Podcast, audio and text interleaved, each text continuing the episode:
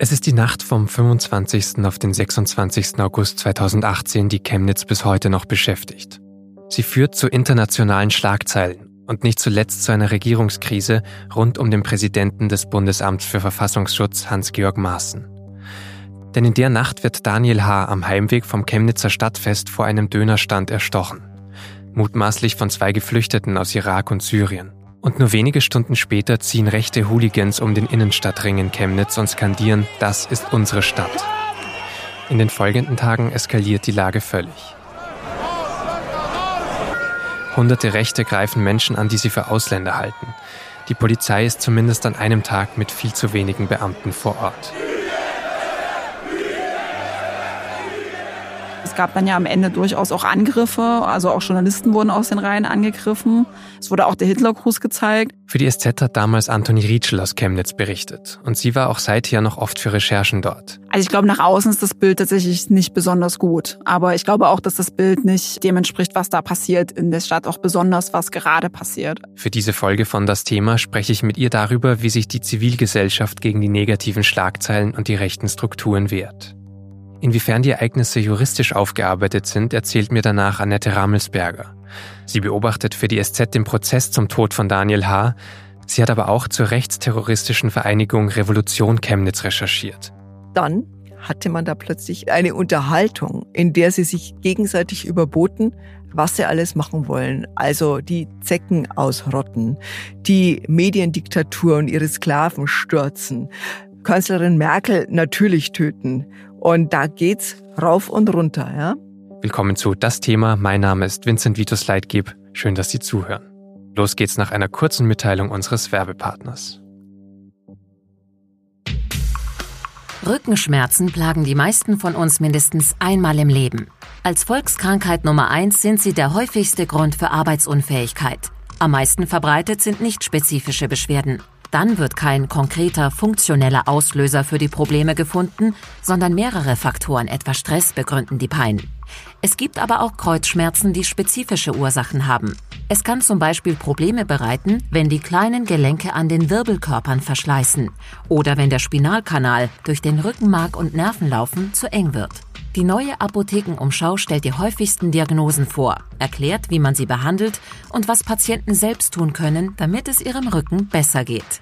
Die neue Apothekenumschau. Jetzt in Ihrer Apotheke.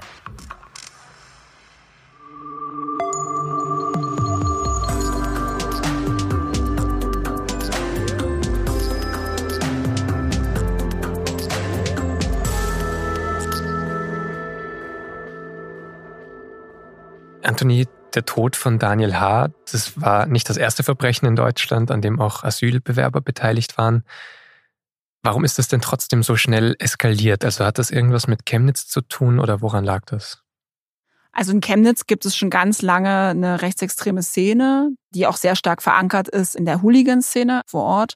Und der erste Aufruf unter anderem für Demonstrationen kam ja auch zum Beispiel von Chaotic Chemnitz. Das ist eine rechtsextreme Hooligan-Gruppe, die dazu aufgerufen hat, zu demonstrieren und so wirklich zu sagen, so wir zeigen heute, wem diese Stadt gehört. Es gab einfach die Gruppen und es gab das Klientel, das bereit war, das zu instrumentalisieren. Die AfD hat zusätzlich auch noch dann zu einer kleinen Demo aufgerufen an dem Abend, unabhängig jetzt von den rechtsextremen Hooligans. Und da kamen 100 Leute und von denen sind dann so praktisch auch ein paar Leute rübergegangen dann zu dieser rechtsextremen Demonstration, wo diese ganzen Hooligans eben waren, die dann am Sonntag durch die Stadt marschiert waren, wo es dann diese schockierenden Bilder gab, migrantische Menschen praktisch angebrüllt wurden auf der Straße, ihnen auch kurz hinterhergerannt äh, wurde, bedroht worden. Das hat was mit Chemnitz zu tun aufgrund der, ja, aufgrund den rechtsextremen Strukturen, die es halt vorher dort schon gab und eigentlich schon immer gibt. Da gibt es gute Vernetzungen zu verschiedenen Gruppen. Aber es hat nicht unbedingt was mit der Zahl der Asylbewerber zu tun oder ähnliches. Also es war ein Thema, praktisch Straftaten durch Geflüchtete oder durch Menschen mit Migrationshintergrund, dass es da durchaus einen Anstieg gab. Ne? Also es gab öfter auch Probleme, auch dort im Innenstadtbereich, dort wo Daniel H. eben auch getötet wurde. Aber das hat jetzt nichts unbedingt damit zu tun, dass jetzt mehr Asylbewerber in der Stadt sind. Natürlich am Ende wurde dieser Mord eben instrumentalisiert, gezielt von rechtsextremen Gruppen, die schon immer dort sind. Hast jetzt schon gesagt, eben erste Demonstrationen und diese Szenen auch, wo Menschen auch kurz gejagt wurden oder wo ihnen hinterhergelaufen wurde.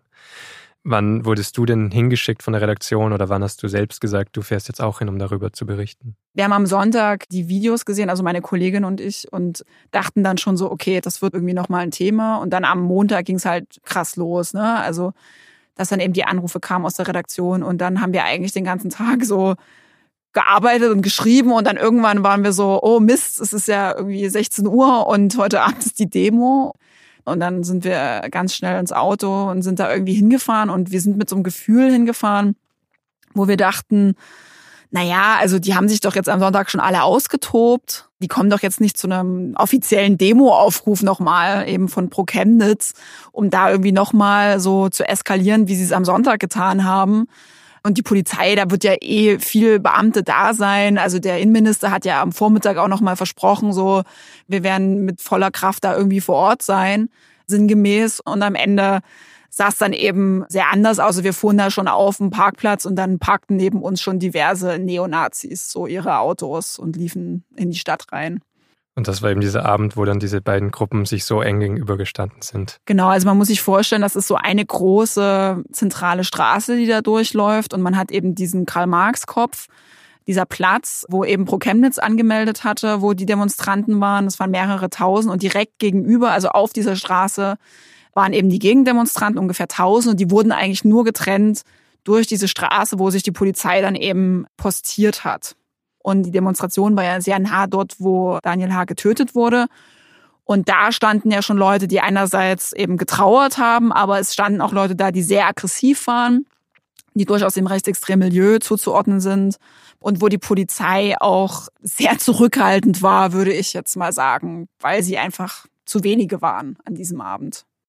Also sie hätten die Kontrolle verlieren können, ja, also ich sag mal so, es gab ja dann diese Situation, wo dann eben diese Demonstranten von Pro Chemnitz, der Plan war ja, dass die durch die Stadt ziehen sollen. Und die sind so früh dann plötzlich auf diese Straße vorgerannt, einige von denen. Also haben praktisch die Polizeikette, die da stand, so ein bisschen durchbrochen.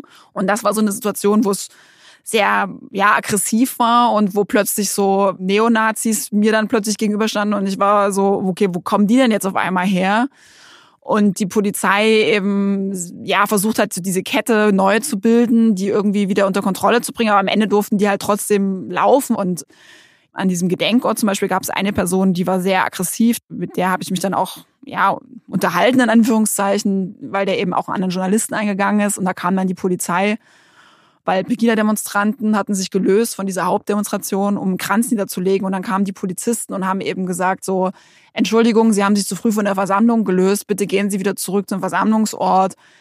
Was niemand gemacht hat von denen. Stattdessen haben sie die Polizisten halt beschimpft und also als Fotzen. Und dann haben die sich so zur Seite gestellt und haben halt einfach zugeguckt. Also mein Eindruck war von dem Abend so ein bisschen, dass wenn die gewollt hätten von Pro Chemnitz, dass da jetzt Schlimmeres passiert, die Polizei hätte es meiner Meinung nach nicht verhindern können. Es waren 600 Beamte gewesen gegen Demonstranten von Pro Chemnitz, die ungefähr bei einer Zahl von, ich glaube, 5000 waren. Das hast du gesagt, ihr habt bei dieser Demonstration auch nicht mehr mit sehr viel gerechnet. Kann man der Polizei dann einen Vorwurf machen, dass die da zu wenige Leute hatten? Also ich mache nicht der Polizei den Vorwurf, den Vorwurf mache ich tatsächlich dem Innenministerium, weil am Ende hieß es bei einer Pressekonferenz, wir waren total überrascht, von der Mobilisierung in sozialen Medien. Das hätte hier total den neuen Charakter, was so überhaupt nicht stimmt. Also wir haben in Sachsen jetzt schon diverse Einsätze gehabt.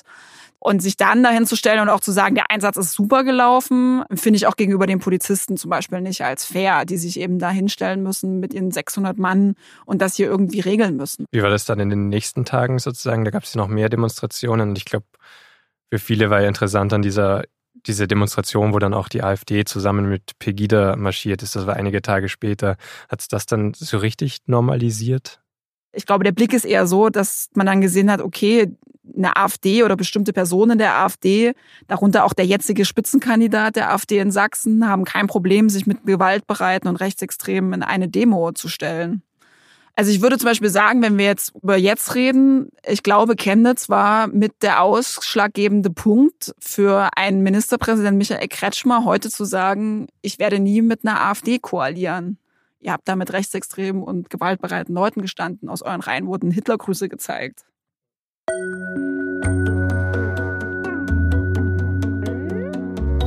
Auch direkt nach den ersten Demonstrationen in Chemnitz 2018 gibt es Aktionen und Gegendemos gegen rechts. Am lautesten und größten ist knapp eine Woche nach dem Tod von Daniel H. ein Konzert auf dem Platz vor der Johanniskirche am 3. September. Willkommen Chemnitz, willkommen euch allen hier. Ihr seht es, ich sehe es hier von der Bühne. Wir sind mehr und alle können und werden es sehen.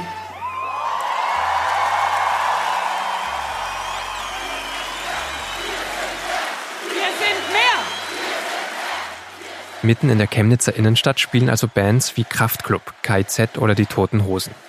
Die Veranstalter rechnen mit 20.000 Menschen, es kommen am Ende aber mehr als dreimal so viele.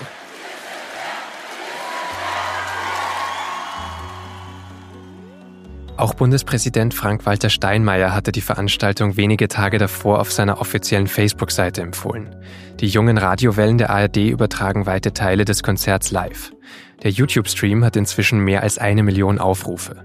Man sieht dann Menschen mit Regenbogenfahnen und Plakaten, sie tanzen und feiern und beim Auftritt von Kraftklub, die selbst aus Chemnitz kommen, sagt der Sänger Felix Brummer, Es ist uns vollkommen klar, dass man mit einem Popkonzert an einem Montag nicht die Welt rettet. Das ist uns bewusst. Aber wir, wir haben auch schon vor zwei Wochen in Chemnitz gewohnt und wir wohnen auch noch in Chemnitz, wenn die Kameras wieder weg sind. Und manchmal ist es einfach wichtig, dass man sich nicht so allein fühlt. Knapp ein Jahr später, diesen Juni 2019, versucht Chemnitz daran anzuschließen. Es gibt wieder ein Konzert, aber auch Lesungen und Diskussionsrunden. Das Kosmos Chemnitz, wie die Veranstaltung heißt, steht diesmal nicht mehr unter dem Motto Wir sind mehr, sondern unter Wir bleiben mehr. Und Barbara Ludwig, seit 2006 Oberbürgermeisterin von Chemnitz, sagt das, was sie seit einem Jahr eigentlich schon sehr oft auf die eine oder andere Art gesagt hat. Vorher hat niemand was von Chemnitz gewusst. Und jetzt gibt es dieses eine Bild. Karl-Marx-Kopf, Deutschland fahren, Hitlergrüße und ein paar nackte Ärsche. Und das ist das einzige Bild, wie ein Brandmal. Aber das ist natürlich nicht diese Stadt.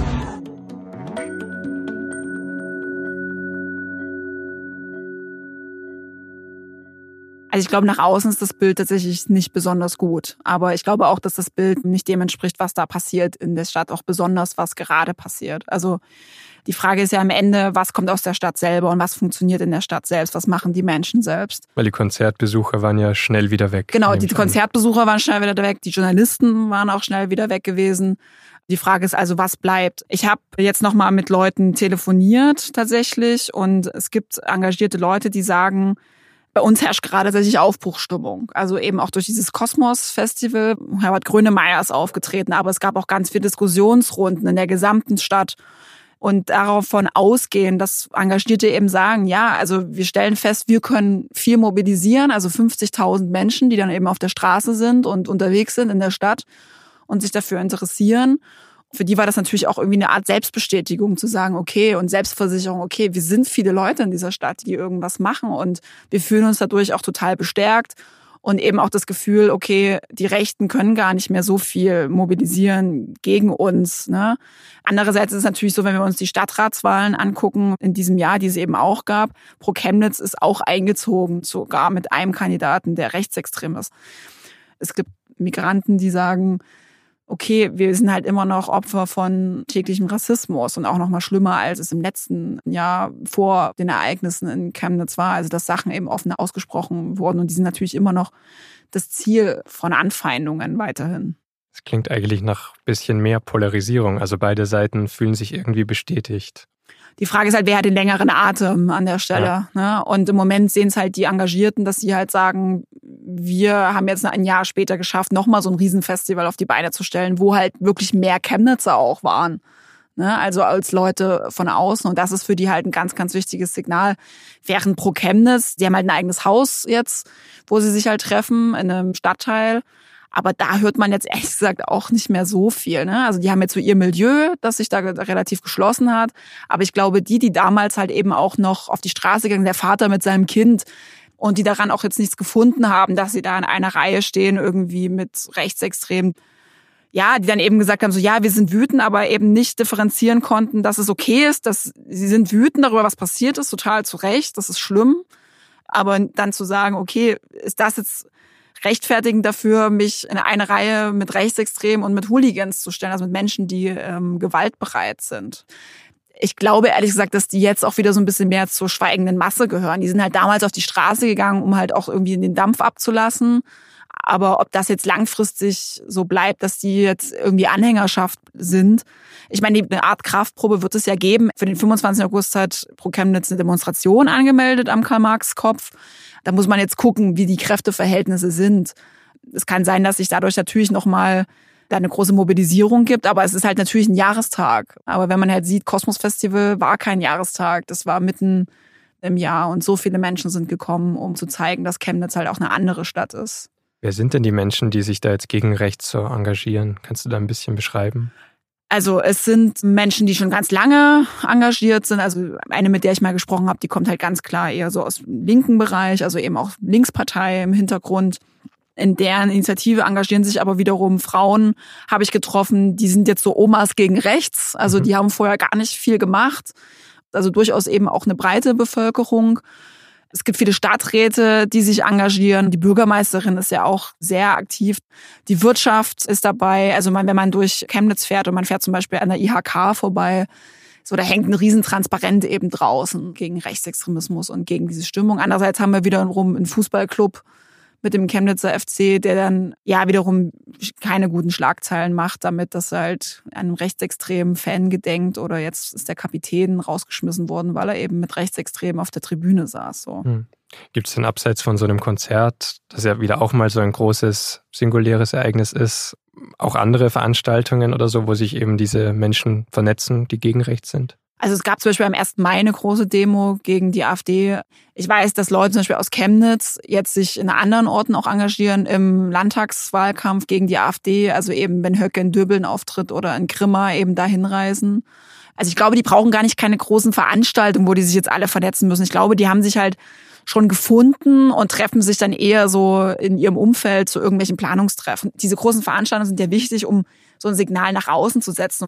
Die richtige, tiefgehende, langfristige Arbeit findet natürlich woanders statt. Ein Jahr nach den Vorfällen sind jetzt Landtagswahlen. Welche Rolle spielt denn das Thema da im Wahlkampf in Sachsen, zum Beispiel eben für Ministerpräsident Michael Kretschmer? Was man sagen kann, ist, dass Kretschmer damals durch Chemnitz ja sich zum ersten Mal als sächsischer Ministerpräsident ganz klar gegen Rechtsextremismus gestellt hat.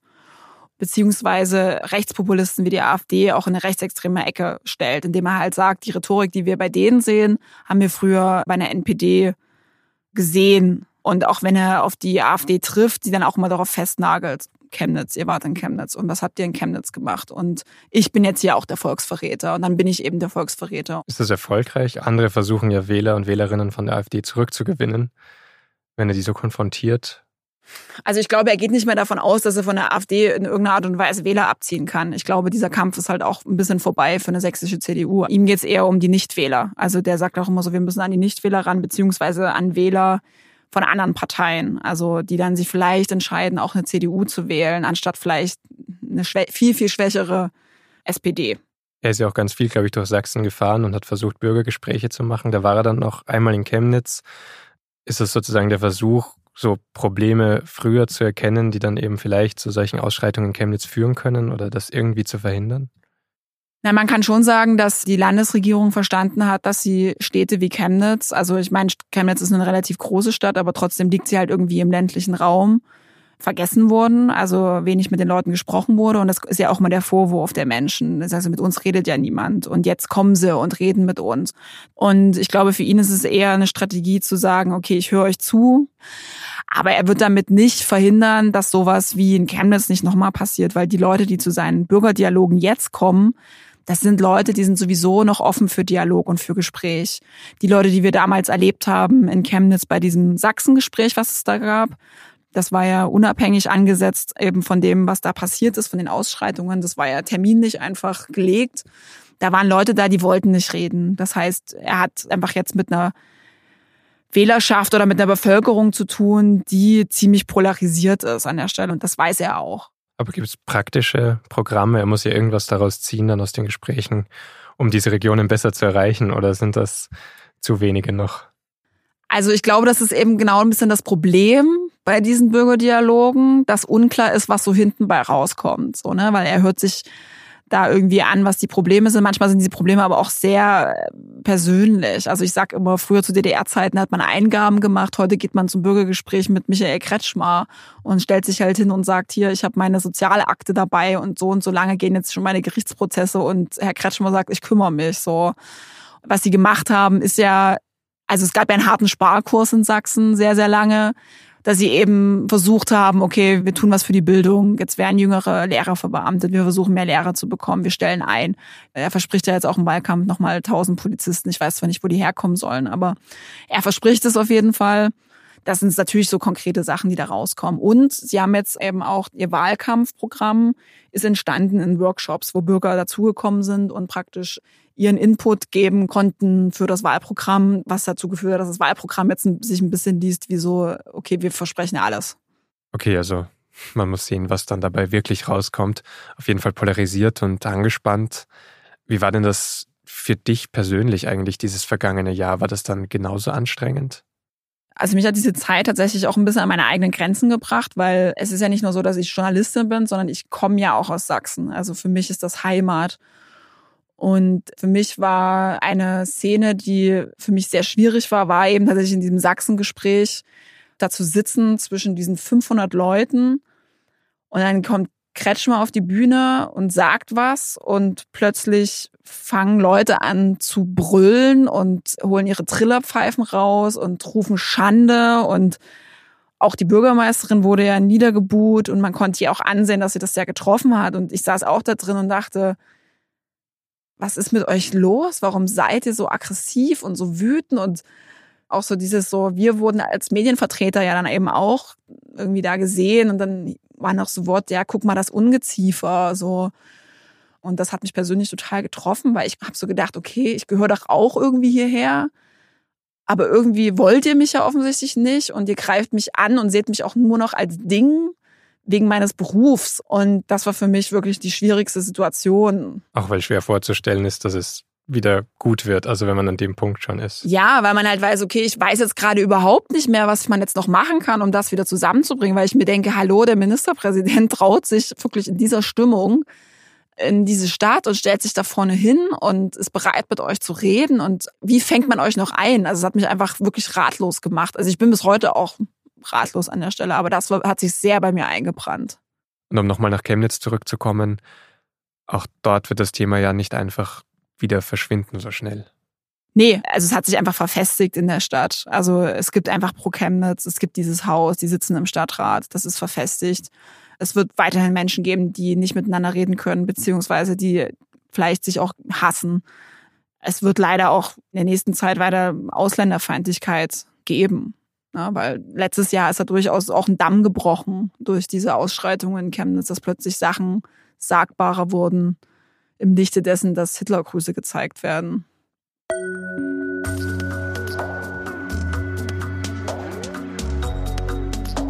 Wie stark die Ereignisse von Chemnitz in der rechten Szene gewirkt haben, zeigt sich auch an einem anderen ganz konkreten Beispiel. Im Juni 2019 veröffentlichen SZ, NDR und WDR Informationen über eine Gruppe, die sich selbst Revolution Chemnitz nennt. Die besteht aus acht Männern und inzwischen wird gegen sie wegen Bildung einer terroristischen Vereinigung ermittelt, weil sie mit Gewalt einen rechten Umbruch in der Gesellschaft erreichen wollte. Die Planungen dazu sind dann wohl Mitte September 2018 konkreter geworden, also nur wenige Wochen nach den Ausschreitungen in Chemnitz. Damals eröffnen die Männer einen gemeinsamen Chat im Messenger-Dienst Telegram, der heißt Planung zur Revolution und die Männer überlegen darin auch, wie sie an Waffen kommen könnten. Dann starten sie sogar einen Probelauf für die Revolution im Chemnitzer Schlosspark.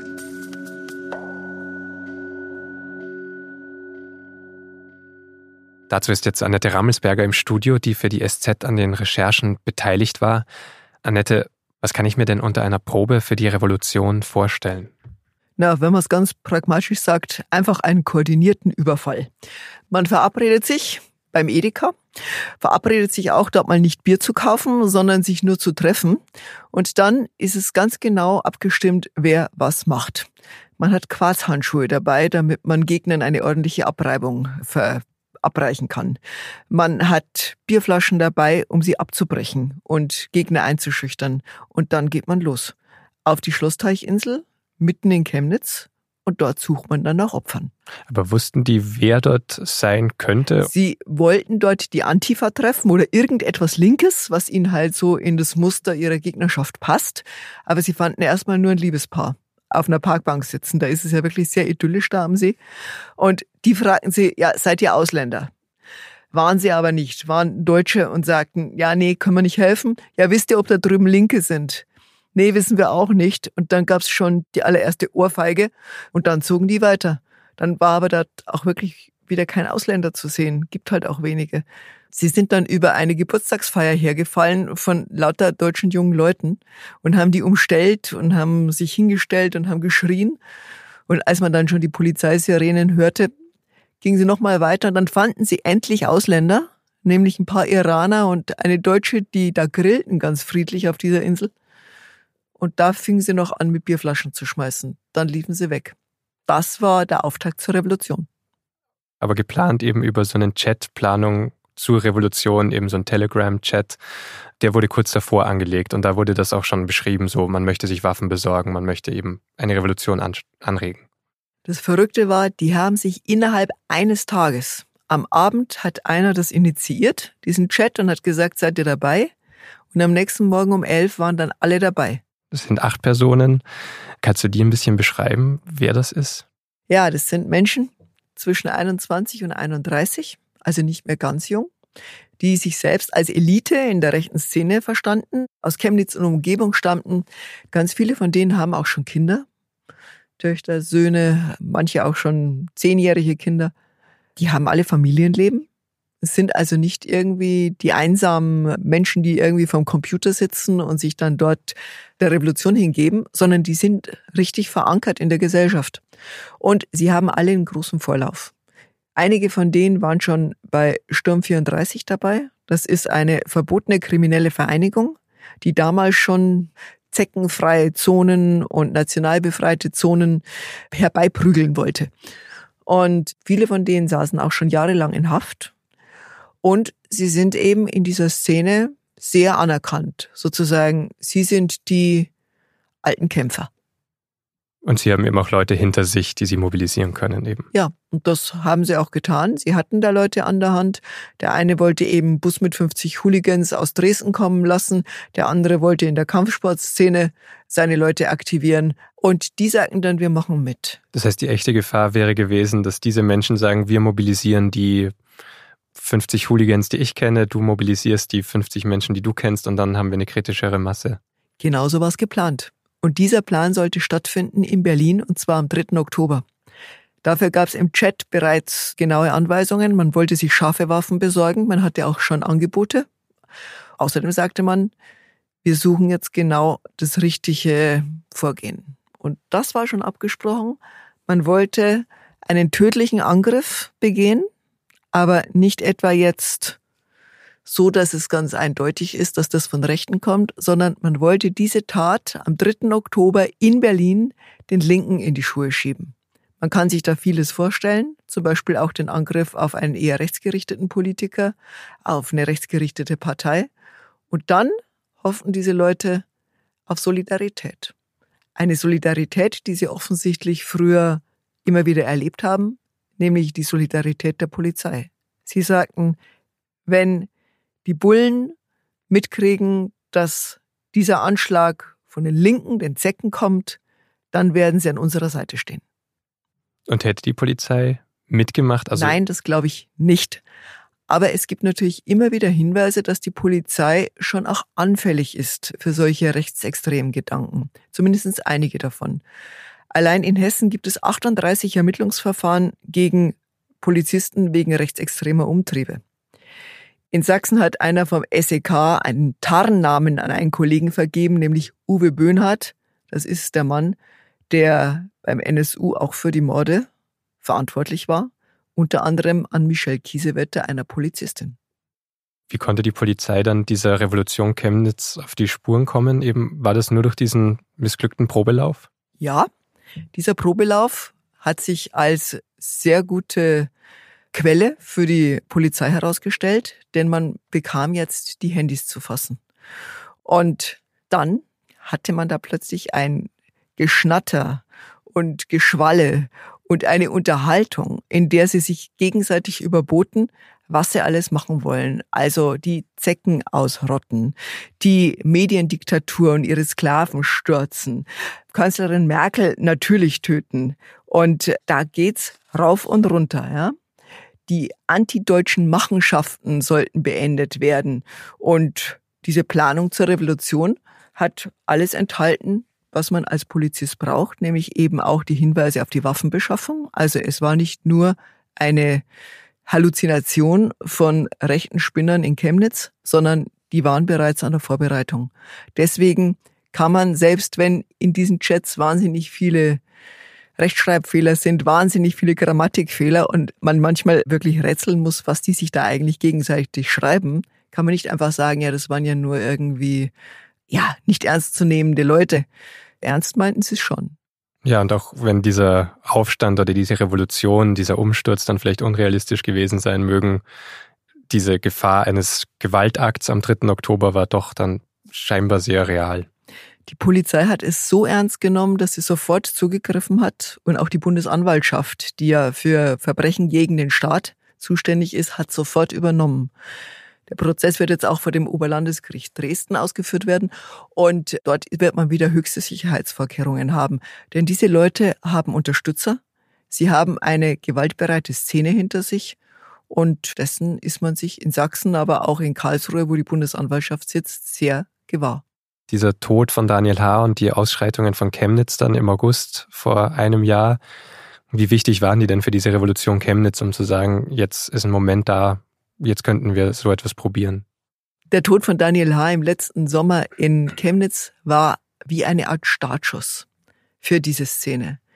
Endlich konnte man zeigen, dass man da steht, dass man sozusagen für die Deutschen steht, gegen die Ausländer und was sie eben als besonders ermutigend erlebt haben, war dieser Zusammenschluss. Plötzlich standen sie da nicht mehr irgendwie ein paar Hooligans allein an der Ecke oder ein paar Rechtsextreme, die ihr Hakenkreuz irgendwo hinmalten, sondern sie hatten plötzlich eine starke Bewegung.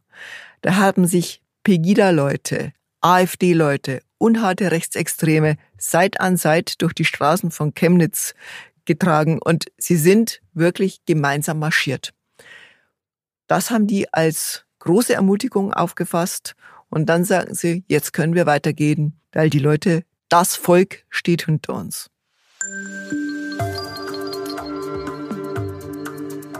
Inzwischen hat vor diesem Hintergrund auch der Prozess rund um den Tod von Daniel H. begonnen. Er findet nicht in Chemnitz statt, sondern ist aus Sicherheitsgründen nach Dresden umgezogen, in den Hochsicherheitssaal des Oberlandesgerichts. Das größte Problem an dem ganzen Prozess ist dabei, dass einer der Tatverdächtigen ins Ausland geflohen ist. Aktuell wird im Irak nach ihm gefahndet. Und es ist ausgerechnet der Mann, der den Streit mit Daniel H. angezettelt hat. An einem Messer wurden DNA-Spuren gefunden, die auf ihn hindeuten. Vor Gericht in Dresden steht dagegen ein anderer Mann, der 23-jährige Allah S. Von dem gibt es aber keine DNA-Spuren.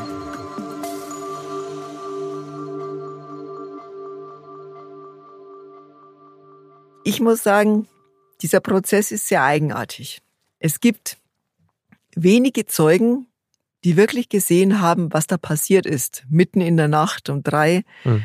Es gibt einen einzigen Zeugen, der sagt, der Angeklagte war es. Er hat ihn zu stechen gesehen. Aber auch das relativiert er schon wieder. Er sagt jetzt nicht mehr, ich habe ihn zu stechen gesehen, sondern nur noch, er habe Bewegungen gesehen, wie er auf den Körper sozusagen ein, ja, boxt. Das Gericht aber nimmt das als feste Zeugenaussage, als überzeugende Zeugenaussage und hält daran fest, dass es dieser Mann war. Alle anderen sind unbestimmt. Ich muss sagen, es ist eine sehr, sehr dünne Indizienkette, die es da vor Gericht zu bewerkstelligen gibt. Ich weiß nicht, wie dieser Prozess ausgeht. Wie gibt sich dann in diesem ganzen Prozess und dieser Gemengenlage der Hauptangeklagte aller S? Der kommt jeden Tag ordentlich frisiert, ordentlich angezogen, setzt sich brav neben seine Verteidigerin und schweigt. Er winkt seinen Freunden im Zuschauersaal zu, meistens mit zusammengeschlossenen Händen, denn er wird immer mit Handschellen hereingeführt. Dieser Mann sagt, er sei nur hingelaufen, er hätte nichts getan. Es gibt aber Zeugen, die sagen, er war dort. Deswegen gibt es da auch widerstreitende Aussagen. Aber der Zeuge selbst wirkt jetzt gar nicht kämpferisch, er wirkt auch nicht aggressiv, aber das tun viele Angeklagte nicht, wenn sie da erstmal sitzen. Das heißt nichts dazu, wie er in dieser Nacht war. Aber er wirkt dort wie ein freundlicher junger Mann und interessant ist, dass viele gerade auch eine russlanddeutsche Familie, die haben den quasi adoptiert wie so ein Freund der Familie und die kommen immer und setzen sich für ihn ein und sagen, er kann es ja gar nicht gewesen sein. Ist es dann für alle Beteiligten vielleicht umso schwieriger, sich ein Urteil zu bilden, wenn eben dieser Druck von außen so groß da ist? Und dann gibt es eben nur einen Zeugen mit ja sehr wenigen wirklichen Indizien. Ist es dann noch schwieriger, in so einem Fall ein Urteil sich zu bilden oder muss man dann einfach möglichst klar eine Linie fahren? Also der Prozess stand schon unter einem sehr eigenartigen Stern, nämlich ganz am Anfang sagte die Oberbürgermeisterin von Chemnitz, sie hoffe ja schon, dass es da ein Urteil gäbe. Tja, das muss man jetzt einfach mal der Justiz und dem Gericht überlassen. Eine Bürgermeisterin, die sagt, also ein Urteil muss her, schließt ja eigentlich den Freispruch aus. Und das wäre in diesem Fall durchaus möglich. Also was ich bisher sehe, ist nicht so überzeugend, dass man darauf ja ein, ein lebenslang gründen könnte. Denn um das geht's ja. Es geht um Mord. Und ich weiß nicht, welchen Weg das Gericht da gehen wird. Vielleicht werden sie dann gar nicht wegen Mord, sondern vielleicht wegen Körperverletzung mit Todesfolge verurteilen. Aber sie sind schon auf dem, auf dem Weg zu sagen, nee, nee, also uns reicht das. Ja, um für die Stadt Chemnitz vielleicht irgendwie in das Kapitel zu schließen, oder? Dass da so ein Urteil her gewünscht wird? Ja, natürlich wäre es für die Stadt Chemnitz ganz, ganz einfach zu sagen, jetzt haben wir da einen Schuldigen und jetzt haben wir ein Urteil und jetzt ist wieder gut. Das Problem ist nur, der eigentlich Verdächtige ist ja geflohen. Den hat die Polizei tagelang unbehelligt gelassen, bis er es geschafft hat, wieder in den Nahen Osten zu fliehen. Und den anderen, sozusagen nur seinen Kumpel, der ihm eigentlich zur Hilfe eilen wollte, den hat man jetzt und beschuldigt ihn des Mordes. Und da muss ich sagen, finde ich das schon sehr erstaunlich. Denn allein, was die Staatsanwaltschaft sagt, dass die beiden innerhalb sozusagen Augenblicken einen gemeinsamen Plan geschmiedet hätten, den Mann zu ermorden, das hört sich alles sehr an den Haaren herbeigezogen an. Ich weiß nicht, ich glaube, man tut dem Rechtsstaat keinen Gefallen, wenn man einfach ein Urteil spricht, damit ein Urteil fällt. Nee, man muss da schon genau hinschauen. Und die Gesellschaft und die Demokratie muss es aushalten, wenn jemand, gegen den es nicht genügend Beweise gibt, auch einmal freigesprochen wird. Die Ausschreitungen von rechts sind vermutlich dann vorherzusehen, aber da muss sich die Polizei drum kümmern. Man kann ja nicht Gerichtsurteile davon abhängig machen, ob sie rechtsextrem gefallen.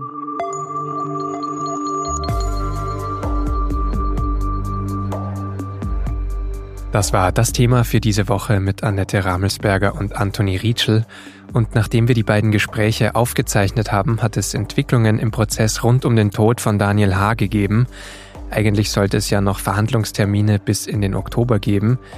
Aber am Dienstag, den 19. August, hat die Staatsanwaltschaft schon eine Haftstrafe von zehn Jahren für den Angeklagten Ala S. gefordert.